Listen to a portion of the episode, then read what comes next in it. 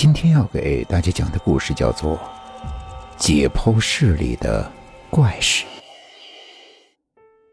陈明考上了一所著名的医学院，刚刚进入校园，他就听见了一些传言，说是在学校的解剖室里有很多奇怪的事发生。人们都说呀，学医的人需要胆大心细，可陈明就是个例外，他胆儿特别小。入学不久。老师领着大家上解剖课，他吓得呀脸都白了。他甚至都不敢去挨着解剖室的四号自习室上自习。这个四号自习室坐落在校园紧北边的一个角落里，它紧挨着那个令他恐惧的解剖室。学校的解剖室据说有五十年的历史了。以前四号自习室呀。也是解剖室的一部分。后来学生越来越多，自习室老是不够用，只好借用了一块解剖室的地方。要进出四号解剖室，就要经过解剖室一道长长的走廊。学校里盛传着这样的一个传言：晚上去四号自习室经过解剖室的时候，千万不要往里看。否则会看见不该看见的东西。很多学生不信，结果都莫名其妙的吓个半死。这些传言传得很广，但是谁也没有真正的看见过。有天傍晚，陈明抱着一大捆的资料去学习，结果三个自习室都没有找到空位。没办法。他只好硬着头皮去四号自习室。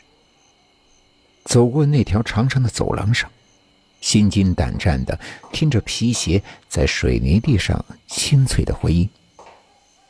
越是害怕，越是想要去看解剖室。陈明看见解剖室门玻璃上，隐隐的，好像有一只手在朝他缓缓的摆来摆去。啊！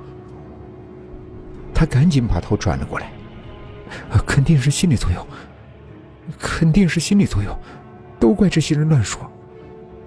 陈明走进了四号自习室，自习室里空荡荡的，坐了不到十个人。陈明尽量稳定情绪，他一头扎进了资料堆里。当他把手里的东西弄完，已经快是午夜十二点了。他很累，靠在教室的椅子上，不知不觉就睡着了。不知过了多久，他被一阵冷风吹醒了，向窗外一看，什么都看不见，空气中带着很浓的潮气，可能是下雨了吧。他抬手一看表，已经是凌晨一点多了。他站起来，伸了伸懒腰，拿起资料继续看着。突然，走廊里响起了一阵皮鞋声。他很奇怪，这么晚还有来复习的。可是脚步声响起，很久也不见有人进来。他站起来，四下望了望。天哪！不知从什么时候开始，偌大的自习室里只剩下他一个人了。他走过去，拉开门，门发出吱嘎的一声响，长长的回音在这空旷的教室里显得格外刺耳。他皱着眉想：这门该上油了。门全部被打开，门外空无一人。陈明愣了一下，刚刚的脚步声非常清晰，自己应该。不会听错的，难道是自己幻听了吗？陈明自言自语的关上门，他一转身，突然看见一个女孩站在他的身后。啊！他嘴里发出了一声惊恐的大叫。女孩苍白着脸，退后了一步。灯在夜色中忽明忽暗的闪了几下后灭了。随后，灯又亮了，眼前的女孩却不见了。他吃惊的看着空无一人的自习室，这前后只有几秒钟的时间，陈明非常清楚，不可能有人走那么快。陈明非常害怕，不敢再待了，草草的收拾了一下东西，打算背着包回宿舍了。就在他随手关灯的时候，黑漆漆的自习室里传出了翻书的声音。他急忙打开灯，他看见窗台上放着一本书，书页被风吹得哗哗的响。他忍不住走上前去，发现是一本破旧的书。